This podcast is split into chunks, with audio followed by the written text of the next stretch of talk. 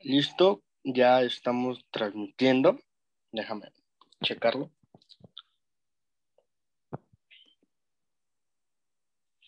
Parece ser que sí. Sí, ya estamos transmitiendo en vivo. Eh, pues te doy la bienvenida a él en esta noche. Vamos a hablar un poquito sobre eh, este tema, eh, teología y, perreo, ¿no? Que creo que es uno de los temas muy críticos, sobre todo en las juventudes, ¿no?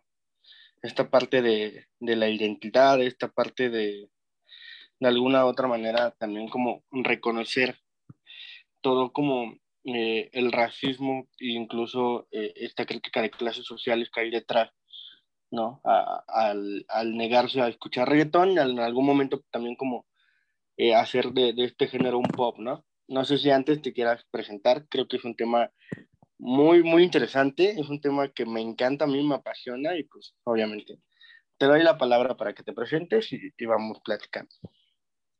Muchas gracias por invitarme, estoy igual contenta, medio nerviosa. Y bueno, pues yo soy Elisa Pérez Trejo, soy eh, mexicana, em, eh, resido aquí, pero pues como bien decía en la, en la biografía, la reseña, pues siento que son de, soy de muchos lugares y de lugares también fantásticos. Em, estudié la licenciatura en estudios internacionales en la universidad de, bueno, bueno, es la universidad, en el Newberry College, que está en, en, Estados Unidos, porque fui parte de un programa de la Iglesia Luterana de Estados Unidos y, y el programa se llamaba, se llama International Women Leaders y entonces ahí estuve estudiando en la universidad. Y pues he sido pues eh, cristiana luterana toda mi vida y pues aparte me gusta mucho leer, como puse mi, mi, mi verdadera como vocación es como eh, ser friki, me gusta mucho, mucho el Señor de los Anillos, Game of Thrones, todo eso, también me gusta pues descubrir cuando estaba en la universidad que pues me gustaba pues el reggaetón, estar en la fiesta y entonces creo que también eso es parte importante. Y, y creo que que de alguna u otra manera esto eh, nos lleva como a analizar de manera muy concreta eh, el cómo es que, que, este género influye un poco, ¿no? No solamente eh, en, en, América Latina, sino fuera de, y al menos que tú has tenido la oportunidad, ya lo platicamos un poquito, al menos tú has tenido como la oportunidad de salir fuera del país, ¿no? Y, y, ver como esta realidad, ¿no? De, de, cómo, por ejemplo, ahora con, con Bad Bunny, ¿no? Un ejemplo como, como es que, que gente en Rusia escucha... Se, llama International Women Leaders y entonces ahí estuve. Y ver cómo está... Sí, eso es como muy interesante porque a mí me tocó pues estar ahí como en Estados Unidos eh, y todos mis amigos de allá, o la mayoría eran, este, eh, o son latinas y latines, entonces estaba muy padre porque pues me tocó como que el auge de cuando yo salí, bueno, yo estudié en una prepa del, del, del IMBA de, de, Bellas Artes. Entonces, pues como que ahí la, to, a todos nuestros compañeros éramos como de, no, pues muy del arte, que no sé qué, todos muy artísticos, que veíamos películas diferentes, que de, después te das cuenta que era una tontería porque pues, éramos chavitos de 15 a 18 años. Entonces, cuando voy a Estados Unidos, eh, pues yo también, bueno, no más quiero recalcar que sí hablo como desde mi experiencia, desde un cierto privilegio que yo tuve al poder estudiar allá o la oportunidad que yo tuve al poder estudiar allá. Entonces, pues yo eh, estando allá, conociendo diferentes personas, y pues sí me tocó ver como que el auge del reggaetón, eh, del reggaetón pues más este popero, como vamos a ver después, y estuvo muy, muy interesante verlo porque yo recuerdo así el momento en que, en que Despacito salió, que fue como en hace cuatro años ya, en 2017 y ver cómo eso pues cambió todo y verlo desde, desde, desde Estados Unidos, ¿no? Que es muy diferente el contexto que, que, hay allá que hay acá. Entonces, verlo de esa manera y ver también que nos daba cierta identidad. Yo les preguntaba a mis amigas eh, para, para esta plática, mis amigas de allá, eh, para ustedes el reggaetón sí es una identidad latina, sí, les, sí nos da esa identidad que tanto decimos y todas me contestaron, ¿no? Pues es que sí nos dio esa identidad. En el momento que estábamos juntas, en un lugar extraño, en un lugar súper chiquito, lleno de gente pues muy conservadora. Y tú estás en el cuarto de, de alguien en, en, la fiesta ya escuchando reggaetón, si decías, ¡ay, esto es lo mío! Esto es algo que yo, es nada más de nosotros y nada más nosotros sabemos bailarlo, porque pues, no es cierto, todos lo pueden bailar. Y entonces eso también era muy interesante verlo desde, desde ese punto de vista, que sí nos dio una identidad muy chida. Sí, ¿no? Y, creo que eh, justamente es esa parte donde eh, hay como un recelo, ¿no? Incluso, eh, de, donde nos encontramos parados, donde se encuentra esta misma identidad, ¿no? Y, qué es lo que nos identifica también como, como latinos, ¿no? Y entonces ahí empieza a abordarse ya de manera crítica el reggaetón, o sea, somos amantes, hablo, por los dos de, este género, pero de alguna otra manera verlo desde esta visión crítica de una identidad como tal, ¿no? En algún momento eh, es lo que te dio esa identidad fuera de, ¿no? Fuera de tu país, entonces era como el refugio, ¿no? Donde podías tú sentirte propia. Entonces, yo eh, sigue estando presente, sigue estando presente como esta parte de, de blanquear un poco eh, el género, ¿no? Y, con eso también como eh, los estándares de belleza dentro del, del reggaetón, ¿no? Entonces, e, es muy importante esta parte. No sé tú qué, qué opinas. Pues sí, este, es, sí es muy importante porque eh, ayer hice una entrevista como para estar un poco más informada, porque pues tampoco sabemos todo, de lo que fue como la historia del reggaetón hasta este punto, ¿no? Y entonces eh, yo estaba hablando con un, con un músico que aquí es de aquí mexicano y también como entre paréntesis hice la misma pregunta a mis amigos de aquí, de México, de si reggaetón te da identidad. Y estuvo muy chistoso porque mucha gente dijo, me da identidad latina, pero no mexicana y otra gente como que, pues mis amigos eh, eran, es que, es estuvo, eh, muy, no quiero como sonar mal, pero es que estuvo muy chistoso que la respuesta de la gente que me dijo, sí es mi identidad, eran pues mis, compitas que eran de Catepec y de Nesa, y se llaman igual los dos. Entonces los, dos me dijeron sí, y otros compitas como que de clase un poco más alta me dijeron, es que pues para mí no me identifico con eso. Entonces como que desde ahí quiero partir porque eh, hablaba con este compita que es músico y me decía, es que cuando yo empecé a escuchar reggaetón, que era como en el 2004, estaba mal visto. Y habló, eso se me hizo muy chido porque si tú te acuerdas, el, hace, hace dos años, cuando todavía podíamos salir, el Flow Fest fue como una fiesta y estuvo como en el auditorio Hermano Rodríguez, eh, había un montón de gente y entonces él me contó que el primer Flow Fest, que fue como en el 2007, fue en el Deportivo Oceanía, que era como que un lugar que estaba nada más lleno de tierra y que hasta ahí. Entonces, que tú, querías escuchar un reggaetonero, tenías que ir a Tlatelolco, a Ecatepec, y que ahí pues él escuchó como al Franco el Gorila, así como que a muchos viejitos, ¿no?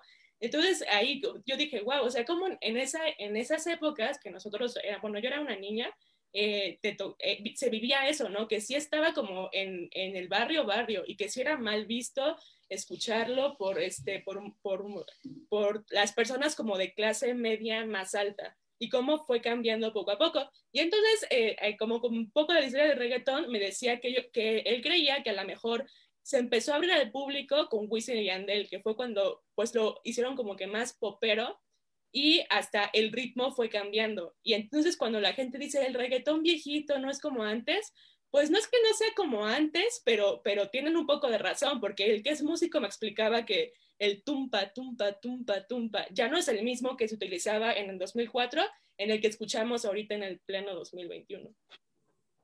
Exacto, ¿no? Eh, creo que la industria musical cambia constantemente y de alguna otra forma a mí lo que me impresionó bastante, sobre todo este, este año y el año pasado, fue como la participación de Jeff Balvin, ¿no? En, en, el, Super Bowl. Y, y es esa parte en la que es importante este emblema de estamos entrando a, una industria musical eh, global, pero hablando nuestro idioma, ¿no? O sea, teniendo nuestra, nuestra presencia. Y, creo que por ahí también eh, hay una forma crítica de, de, poder voltear a ver entonces cómo es que el reggaetón realmente eh, surge, ¿no? De, de, de, parte de los latinos, de parte de las latinas y, y otros géneros sí pueden llegar a ofrecerlo, ¿no? sí pueden llegar a ofrecerlo, pero no está presente como esta realidad contextual que maneja el reggaetón, ¿no? Con, con, el que te puedes identificar, con el que de alguna otra forma son vivencias las que parten de ciertas letras que dices, ok, creo que, que me identifico bastante bien con, con, lo que está diciendo esta persona, ¿no? Y está muy padre también como pensar que el reggaetón es como la suma de todos los, los sures del mundo, tanto de Latinoamérica como de África, porque pues más o menos, ¿no? Como un poquito de, de contexto, eh, pues el reggaetón pues sí viene del, reggae como tal, pero por allá por los años 60 empezó como el ska, que yo, que yo eh, no soy mucho de música, tampoco no soy experta, no soy música, pero es como una otra cosa eh, variante del rock, entonces como que el ska empezó a pegar en Jamaica y pues ya todos conocemos a, nuestro queridísimo eh, eh, Bob Marley, que en los 60 empezó con el reggae, que él como que cambia un poco el ska, lo hace más eh, lento y después como en los 70s, 80s empieza el dancehall. Y aquí es donde me quiero quedar porque el dancehall es como la parte pues bailable del reggae. Entonces también es importante como que recalcar que el, primer reggaetón era dancehall la base de dancehall y rapeado. Entonces, eh, pues también agregar que en el, reggae, eh, eh, este Bob Marley recupera mucho como los, ritmos de todos los esclavos que habían llegado desde los países africanos hasta Jamaica. Entonces, ahí como que, pues yo iba pensando, pues sí, el reggaetón es la mezcla de todo, ¿no? Es la mezcla de el reggae con dancehall, el dancehall y rapeado, y se junta todo en, en los ritmos que conocemos ahora. Y también algo interesante que estaba buscando para esa plática es este, cómo, ¿por qué se llama reggaetón? Obviamente viene del reggae. Y ayer escuchaba a un, a un eh, productor musical que se llama Chombo, que también me lo puso eh, mi compita, y decía eh, Chombo que el reggaetón viene de que en, en, en, Panamá se hacía como este tipo de ritmo, y en Puerto Rico, ya cuando están ahí, hacían como noches de dancehall, hacían como noches de reggae pero que así se la aventaban de pues eh, de 7 a 7 de la mañana, o sea que era una locura. Y entonces que le empezaban a llamar como el maratón del reggae y ya alguien, pues un puertorriqueño pues, bastante inteligente, juntó la palabra y dijo, ah, pues reggaetón queda muy bien. Entonces eso me hizo pues también eh, eh, pues saber como un poco de, de, la historia, ¿no? Y cómo el dancehall tiene mucho que ver y el reggae tiene mucho que ver y también saber de dónde viene eso, que viene desde pues gente reprimida, gente que es esclavizada y gente ya en Latinoamérica, pues si recordamos, Puerto Rico sigue siendo eh, un parte de Estados Unidos, ¿no? Eh, sigue siendo una colonia, no como tal, pero sí eh, parece como una colonia gringa. Entonces, como que todos esos, esos ritmos vienen desde lo más despreciado para la sociedad como, pues, más blanca o más este, del norte. Sobre todo la mezcla de culturas, ¿no? Que al final también es algo muy esencial de de América Latina, que, que, creo que el trabajo ahora es ir sobre esa identidad ¿no? propia eh, que, que, nos merecemos, pero justamente mm, pensaba mucho en Tego Calderón, ¿no? Y, esos sonidos como muy, eh, como los mencionabas, y, en sus inicios Daddy Yankee también, ¿no? Como, como, esta parte, donde de alguna u otra manera, eh, pues creo que sí hay como un paréntesis entre cuando salió el tema la gasolina, ¿no? Y, y, empezaste ya, ya uno empezaba a ver en, en, en televisión abierta a, a, este cantante, ¿no? Y ya uno empezaba a escuchar en la radio.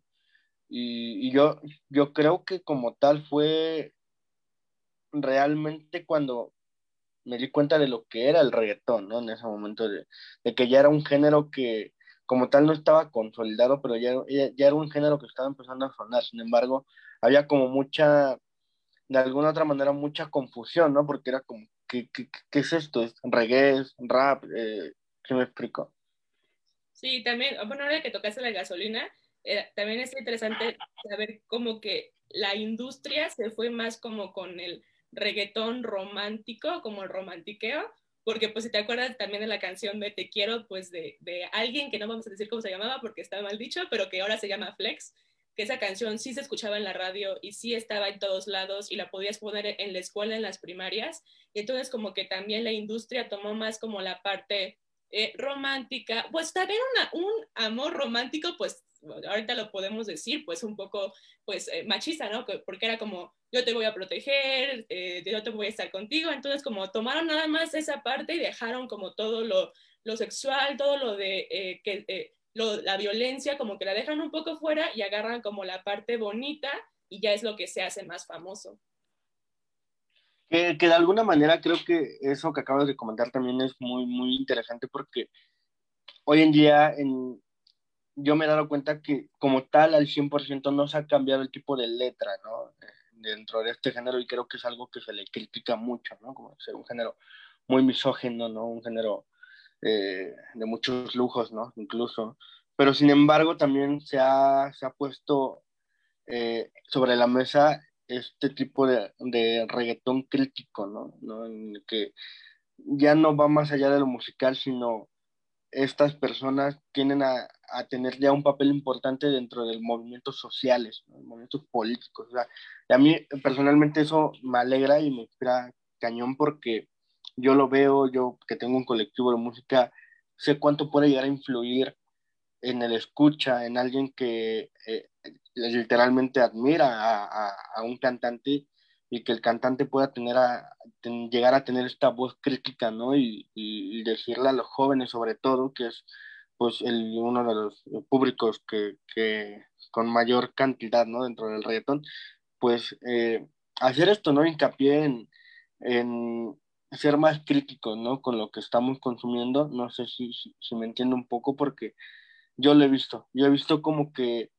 ya no, no, o sea, como tal, no se trata de quitar la identidad del reggaetón como tal, pero sí ya se empieza a hacer un, un estudio crítico de lo que se va a, a, a, dar, ¿no? Ya en los videos podemos ver como ciertas simbologías presentes, ¿no? Un ejemplo es Residente, ¿no? Que, que actualmente ya no canta reggaetón, pero la gente ha visto como su serie eh, de él, del, del, último disco que sacó, si no más recuerdo, habla como de todo este trasfondo que al momento de, de, él salir de Puerto Rico, ya no solamente ser un cantante de reggaetón de Puerto Rico, sino un cantante global y tener un impacto global, pues cómo empezó a utilizar ese medio para protestar, ¿no? Y es lo que ha estado haciendo estos últimos años.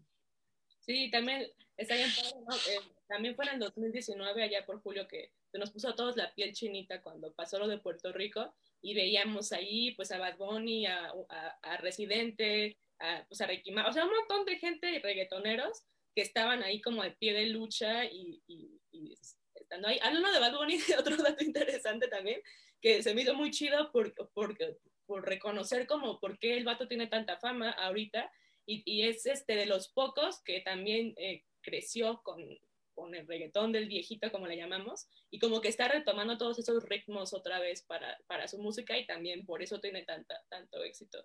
Y también, pues sí, eh, me acuerdo que lo hablábamos mucho también eh, de cómo eh, la imagen que era, que fue y que sigue siendo, verlos a ellos ahí al, al, al, al pie de las protestas, cantando, marchando con los puertorriqueños, eso también es, es emocionante hasta cierto punto, porque hasta uno que no es de Puerto Rico se emocionó. Y también cuando pasaban, pasan cosas en Colombia, ves también a todos los colombianos como que diciendo de que aquí estamos, entonces eso también es, es muy emocionante y que sea particularmente de, de, este, de este tipo de música que por tanto tiempo fue tan criticado. Y, y yo entiendo, ¿no?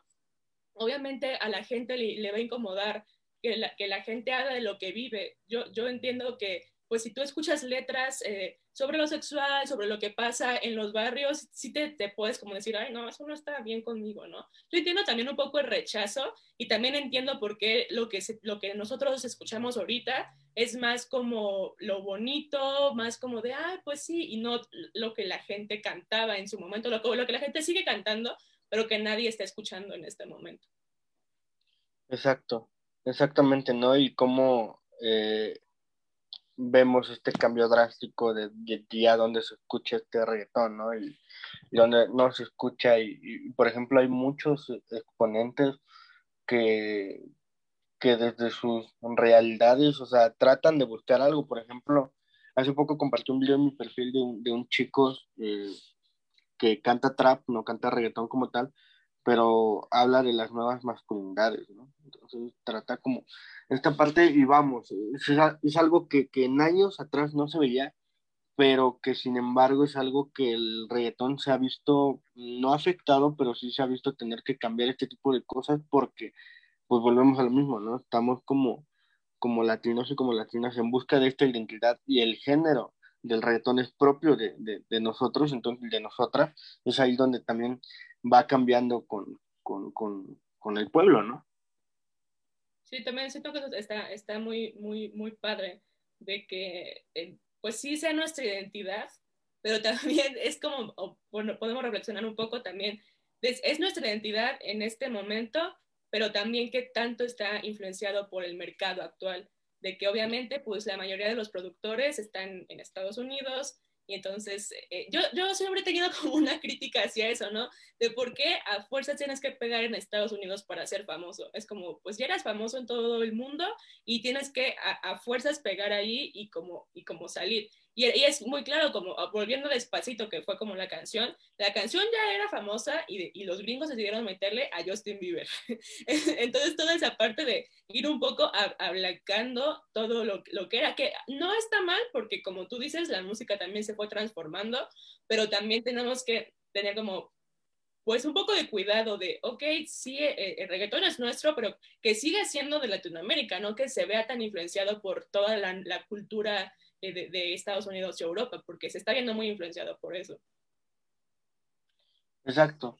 Sí, y sobre todo que, o sea, volvemos a lo mismo, ¿no? O sea, de alguna u otra manera también genera una fuente de trabajo tremenda, ¿no? Donde vemos gente literalmente saliendo desde abajo, o sea, sí, sí es real, sí es muy vigente que los exponentes de reggaetón, las reggaetoneras, vienen de un contexto sumamente vulnerable, ¿no? sumamente marginal, a diferencia de otros. Entonces, eh, por ejemplo, a mí, y, es un ejemplo que sí tiene que ver con el reggaetón, pero no tanto, pero es como la, la actual participación de Bad Bunny en WWE, ¿no?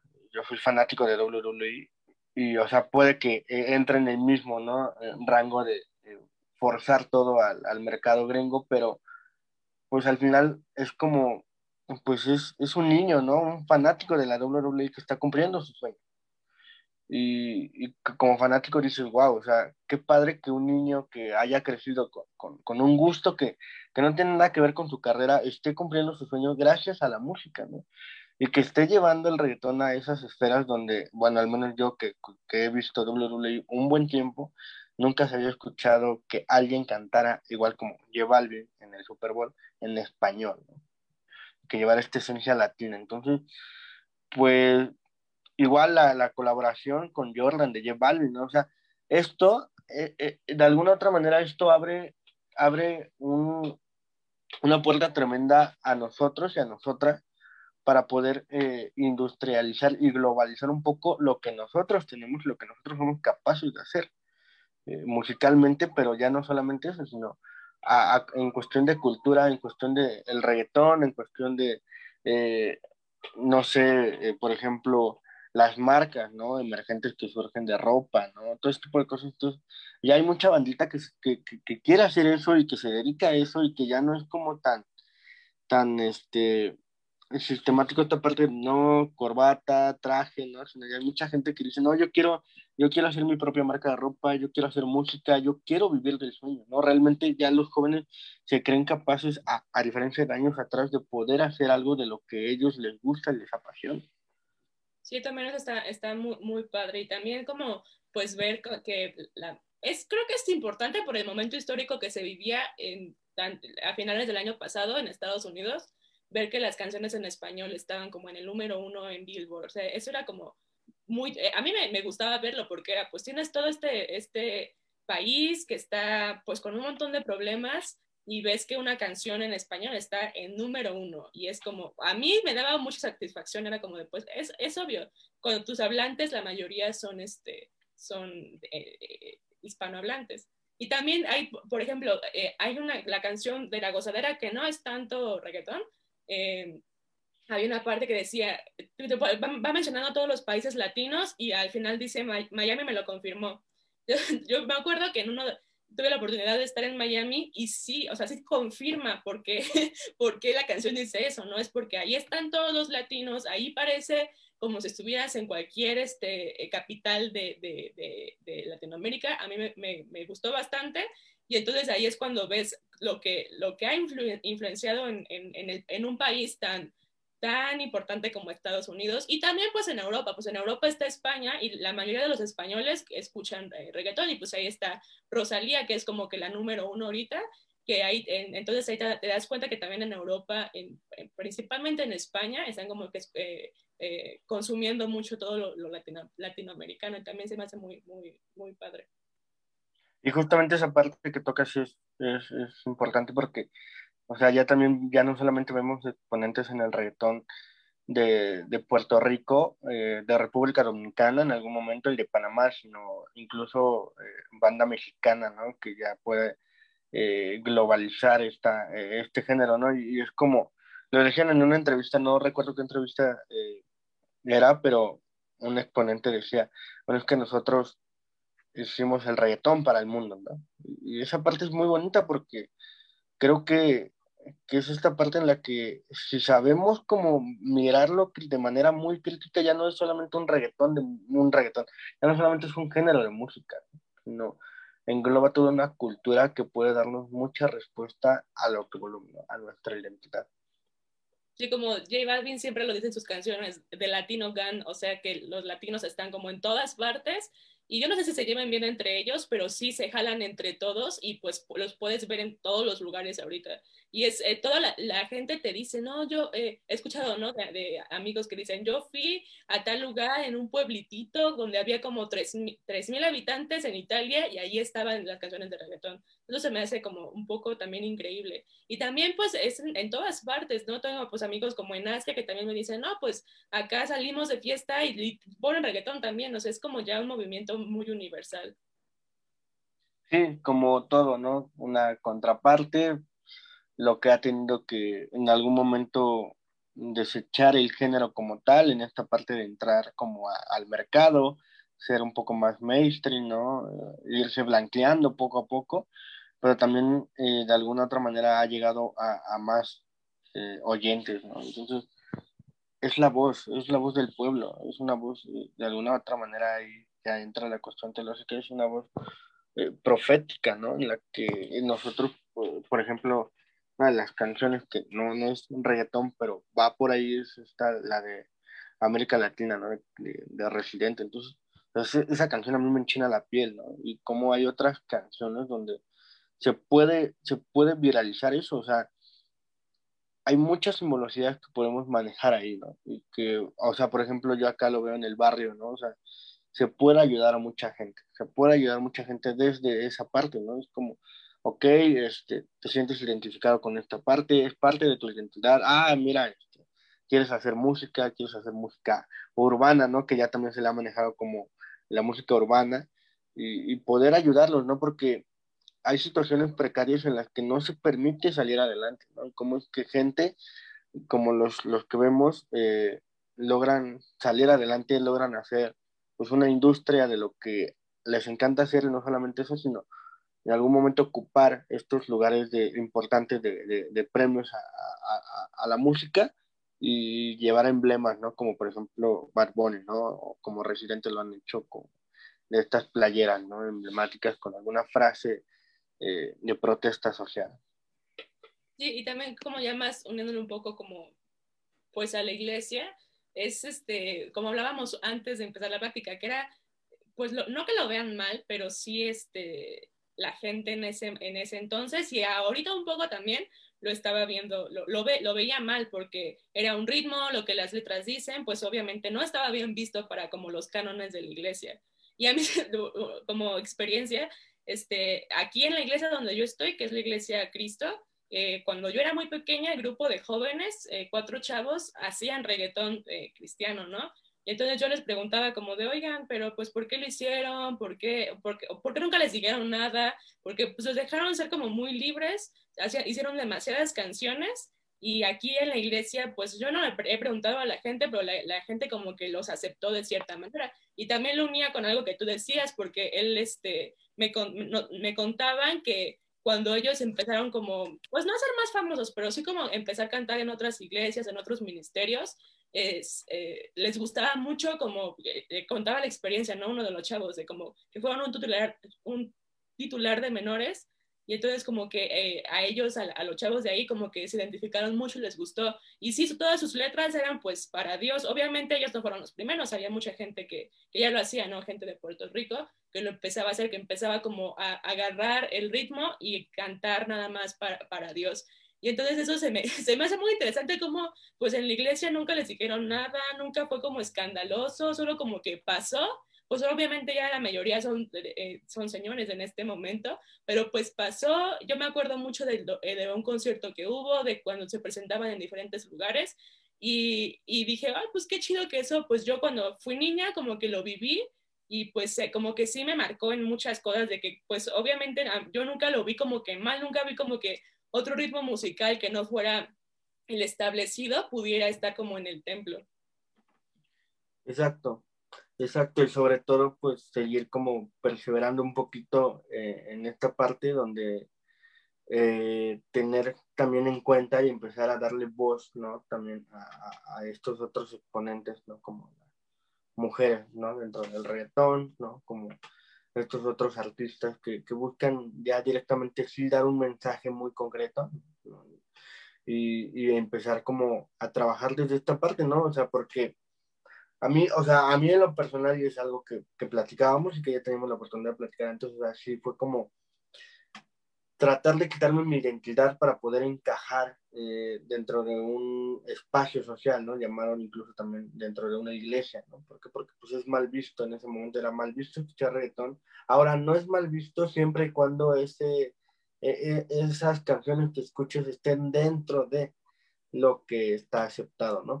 Pero antes definitivamente escuchar cualquier tipo de, de, música que hiciera en torno al reggaetón era demasiado mal visto y pues yo eh, personalmente dejé de escucharlo un buen tiempo y, y creo que sí se llevó parte de, de, de, mi identidad, ¿no?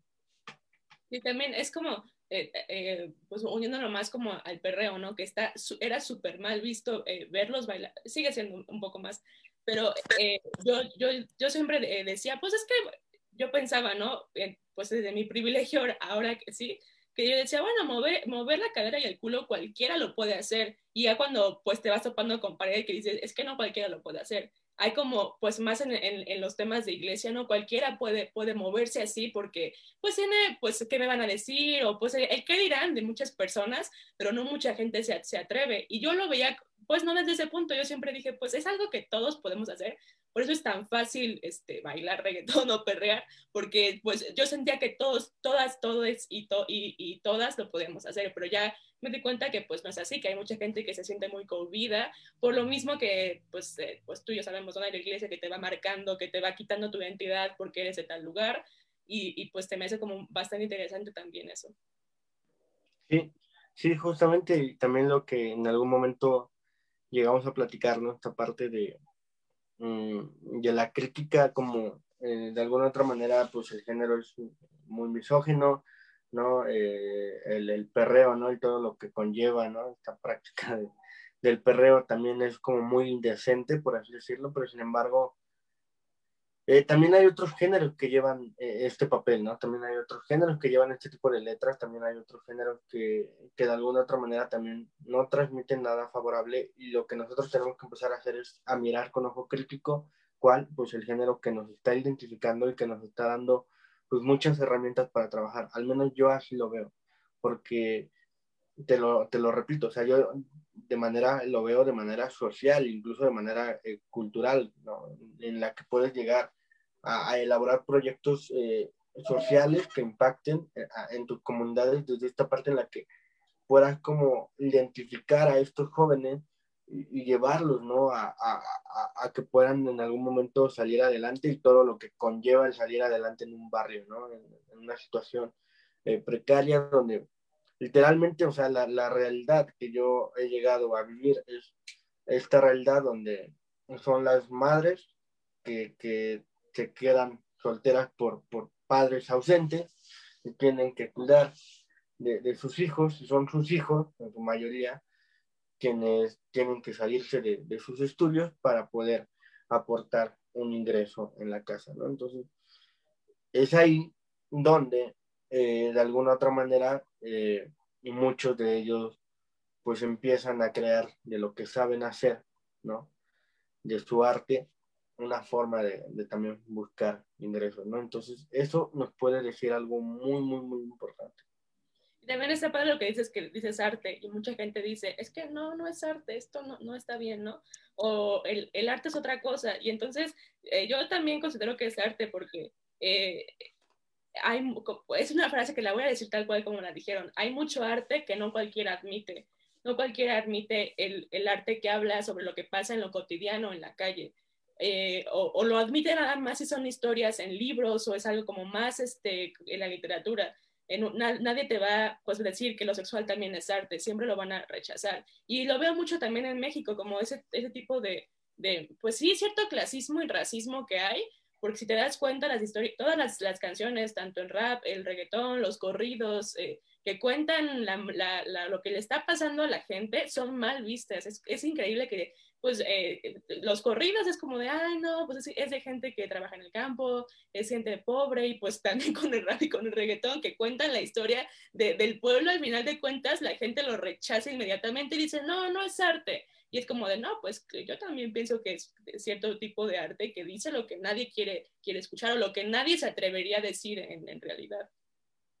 Justamente, ¿no? Justamente es ahí donde volvemos a lo que mencionábamos en un inicio, o sea, el reggaetón sí nos vino a abrir una puerta enorme en la que entonces nosotros de nuestras realidades podemos llevar a cabo un mensaje, ¿no? Por ejemplo, la cultura del narcotráfico es algo que está muy presente en México y que ahorita incluso se ha llevado como esta parte de, de los narcocorridos. Entonces, o sea, más allá de ver, ay, no, es un, es un género que, que habla de, de violencia, eh, pues sí, pues es nuestra realidad, ¿no? Entonces, cómo, cómo podemos trabajar, cómo podemos trabajar y, empezar a, a caminar eh, y, salir juntos como, como comunidad a pues, un mejor mañana.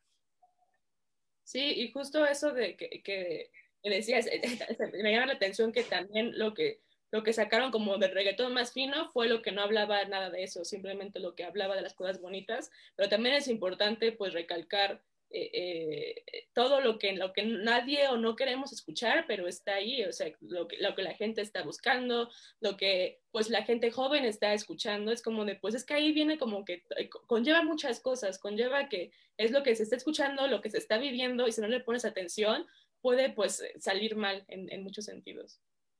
Y es ahí donde de alguna otra manera entra la cuestión teológica, ¿no? En esta cuestión de, de, de, las experiencias contextuales, en esta cuestión de las identidades, en esta cuestión de la, incluso eh, de, de, de, colonizarnos poco a poco, esa cuestión de avanzar y, caminar hacia una identidad propia, eh, donde este género eh, nos puede decir mucho y donde este género de alguna otra manera nos puede ayudar mucho a cómo empezar a trabajar con las juventudes que están enmarcadas ya por este género, ¿no? Que, que llevan su vida literalmente basada a este género, ¿no? Y que de alguna otra manera se desarrollan eh, en este género, ¿no? Entonces, cómo eh, nosotros y nosotras podemos entonces empezar a, crear eh, este espacio, ¿no? Y, y, que de alguna otra manera, pues es un, un, espacio un poco igual, muy indecente por el tipo de letra, como lo acabas de mencionar, por el tipo de, de letra que se maneja dentro de este género, pero que es la realidad que se vive, ¿no? La realidad de violencia, la realidad de violencia a los cuerpos de las mujeres, ¿no? La realidad incluso de un sistema eh, muy machista, ¿no? Y de extrema pobreza. Sí, y pues todas las letras, o, cómo se bailaba antes, o sea, yo lo veo muy marcado porque, pues el perreo, pues sí, alude a eso, ¿no? La cosa de los perros. Pero yo eh, tengo como que, eh, me tocó vivir como en esta época y ver cómo ya el perreo no nada más es eso, el perreo es como entre tus amigas, entre tú sola, entre no tienes que ir a bailar con alguien necesariamente. Y a mí me, me, me, daba mucha risa porque lo, siempre lo comentamos con mis amigas cuando estábamos en Estados Unidos, de que nosotras decíamos, es que bailar como trap o hip hop es como el perreo de antes, porque aquí en México, aquí en, en Bolivia, aquí en Ecuador, pues tú bailas cara a cara, y si no quieres bailar, pues lo, lo mandas a volar y tú bailas sola, ¿no? Y entonces yo veía como ese eh, constante todavía pues allá que se sigue ah, bailando como antes y acá era como pues un poco más de libertad. Y eso es lo que, lo que también está padre que se haya como... Eh, avanzado el, el, reggaetón, de que al principio sí era eso, sí era letras, eh, sigue siendo un poco letras feas, bailar de cierta manera, y ahora es como que, pues lo siento que a muchas chavas, y lo hablábamos también la otra vez, muchas chavas también feministas, fue como de, pues sí, sí fue eso en su momento, pero ahora pues yo me puedo mover como quiera, yo me voy a mover todo y lo puedo hacer sola, si quiero bailar contigo está chido, si no, no, hay problema y me puedo ir con mis amigas. Entonces siento que también es, la parte como rescatable, ¿no? De que en su momento sí fue el perreo, fue eso, pero después cambió a llegar a, este momento donde pues puedes tú perrear sola sin ningún problema. Exacto, en este momento crítico en el que ya nos ponen a pensar, ¿no? Ya de alguna otra manera eh, empiezas a ver esta realidad, ¿no? Y de alguna otra manera también empiezas a trabajar en esta realidad, ¿no? O sea, antes era un tabú incluso este baile por, por la simbología eh, sexual que podría llegar a tener, ¿no? Entonces ahora, como entender que esta libertad eh, surge desde estas comunidades nuevas, ¿no? Desde estas nuevas identidades y entender que en algún momento no pasa absolutamente nada y que somos personas totalmente autónomas y queremos hacer lo que se nos plazca hacer, lo podemos hacer. Y también eh, se me, me, marcó mucho a mí cuando estaban las, las, morras y las mamás de las desaparecidas que fueron a, a, a tomar el edificio de la CNDH, que pues mm. pasó el año pasado y que siguen estando ahí, muchas de ellas.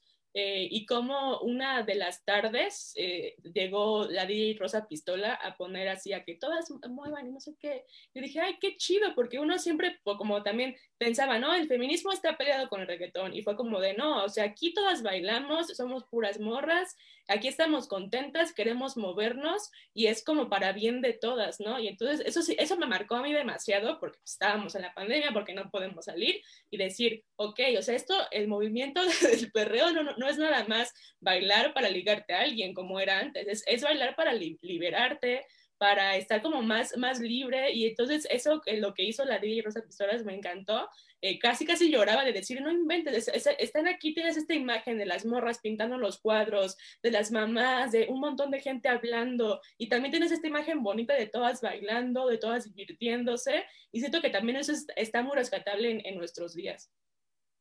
Exacto, exacto, y también a, mí yo soy fanático del trabajo de Rosa Pistola por, por igual, ¿no? O sea, todo el contexto que, que hay detrás de sus proyectos, ¿no? O sea, son proyectos donde busca transmitir algo, ¿no? Y, es esa parte en la que, o sea, son personas que, que conectan con la realidad del, del, otro y de la otra y que, que, luchan por las causas ajenas porque son parte de ese grupo social, o sea, son parte de esa esfera social, ¿no? Entonces, es ahí donde, donde podemos ver esta parte, o sea, donde podemos ver a Bad Bunny bajar, ¿no? En algún momento de, de de los escenarios, perdón, y ir con el pueblo, ¿no? Y manifestarse con el pueblo, ¿no? Donde podemos ver a un residente igual, y donde podemos ver a una rosa pistola igual, ¿no? Estando presente con el pueblo y que, que de alguna otra manera puedas liberarte eh, a través de esto.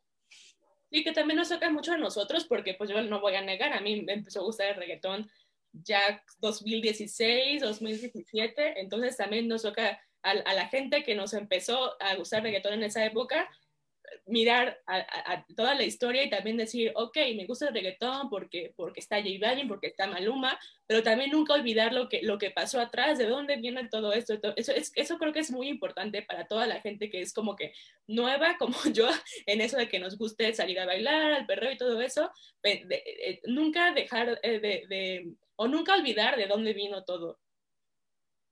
Exacto, Exacto, entenderlo, tenerlo muy presente y grabarnos en nuestras mentes eh, la historia que hay detrás de este género por el cual estamos tocando este tema el día de hoy, ¿no? Por el cual estamos mirando con ojo crítico, por el cual sabemos que nos tiene que decir algo, porque hay una historia que, que, que respalda el hecho de que el reggaetón está, eh, eh, apenas de hecho está haciendo ruido a nivel global, ¿no? pero que, que toda esta lucha de años, ¿no? De tratar de llevar un género eh, de alguna manera hispano, de alguna manera también latino a, a, a otros, eh, a otras realidades y, poder también como, eh, te digo, globalizar eh, esta parte de, de, Latino Game, ¿no? Y, y, explotarlo a su máximo nivel, creo que, que nos lleva entonces a entender que como, que como latinos y como latinas tenemos mucho que aportar, ¿no? Tenemos mucho que aportar al mundo y, tenemos mucha identidad, tenemos eh, mucha cultura. Que se ve reflejada. O sea, no hay género de, no hay género, no hay video de una canción de reggaetón, ¿no? Que se grabe en América Latina que no tenga colores, ¿no? Que no tenga eh, estos bailes, ¿no? Que no tenga estas identidades. O sea, yo amo mucho ver los videos eh, que se hacen aquí en América Latina porque hay un sinfín de colores eso es parte de nuestra identidad. Sí, también eso de, pues, eh, va a sonar como muy estereotipado, pero porque tiene mucha razón el estereotipo de decir, es que todos los latinos eh, son fiesteros. Y entonces, eh, pues, tiene mucha razón porque es verdad en muchos sentidos, en que todos nos gusta como que la misma música, nos gusta bailar y todo eso. Y está muy, muy, muy bonito eh, pasó, con muchos géneros, no nada más con el reggaetón, porque también pasa con la música de Silvio Rodríguez, con la de Bob Marley, estar como con gente de otros países de Latinoamérica y cantar la misma canción, y pues lo mismo pasa con el reggaetón, de que puedes estar con gente de cualquier país y poner reggaetón y todos se van a parar a bailar. Y eso, eso me, quedaba, me queda muy grabado de cuando estaba en la universidad, de que allá donde íbamos era un lugar súper chiquito, o sea, era un, un bar súper pequeño y podíamos estar todos los latinos en diferentes partes y ponían reggaetón y todos íbamos y la gente como que se, se quitaba, era como de, bueno, es su momento. Entonces, es como eh, saber como todo, toda esa identidad que, que, tenemos. Y también, este, eh, pues, eh, ir recordando como esa historia, ¿no? Esa historia de, de, por qué se canta así, por qué se baila así. Y pues espero que todos un día puedan tener como la oportunidad de, salir a viajar y que pongan una canción y que todo su bandita de amigos le empiece a cantar, porque es algo súper bonito, que a mí me ha pasado con pocos artistas, como pues Bob Marley, en su momento a mí me sentí súper bien cuando un día estábamos gente de Argentina, de Surinam, y lo pusieron y nos pusimos todos a cantar. Con Silvio Rodríguez también pasa, pero ahora con reggaetón es un poco más emocionante porque puedes bailar, ¿no? Entonces espero que esa experiencia de eh, escuchar una canción y con gente que pues no eh, piensa igual que tú, que viene de diferentes países y poder hacer la, su experiencia propia, eh, vale, vale la, pena muchísimo. Entonces eso también me gusta siempre como como decirlo, de pues es que a lo mejor la, la, identidad latina, no tanto mexicana, sino las da y nos, nos une con otra gente de otros países, de, de, de los sures del mundo, entonces eso también me, me, encanta siempre decirlo, de no nada más es como la fiesta mexicana o la fiesta en antros aquí, es la fiesta en todos los lugares. Y pues sí, Latinoamérica pues tiene muchos este, problemas sociales, este, eh, pues todos lo sabemos, pero eh, que esa parte como de la fiesta nos sigue uniendo y pues no nada más la fiesta, sino también como que esa autorreflexión que nos tenemos que hacer, eso también está, está muy padre que lo podamos hacer como entre, entre todos. Como dirían por ahí, sería Cruz, ¿no? La vida es un carnaval y hay que gozar, hay que gozar esto, hay que gozarlo de la manera crítica, ¿no? O sea, hay que gozarlo de esta manera de, de entender cómo esta simbología que es bailar totalmente libre, ¿no? Y, y, ser una persona que te gusta la fiesta totalmente con esa libertad. ¿Por qué? Porque estás reconociendo tu identidad.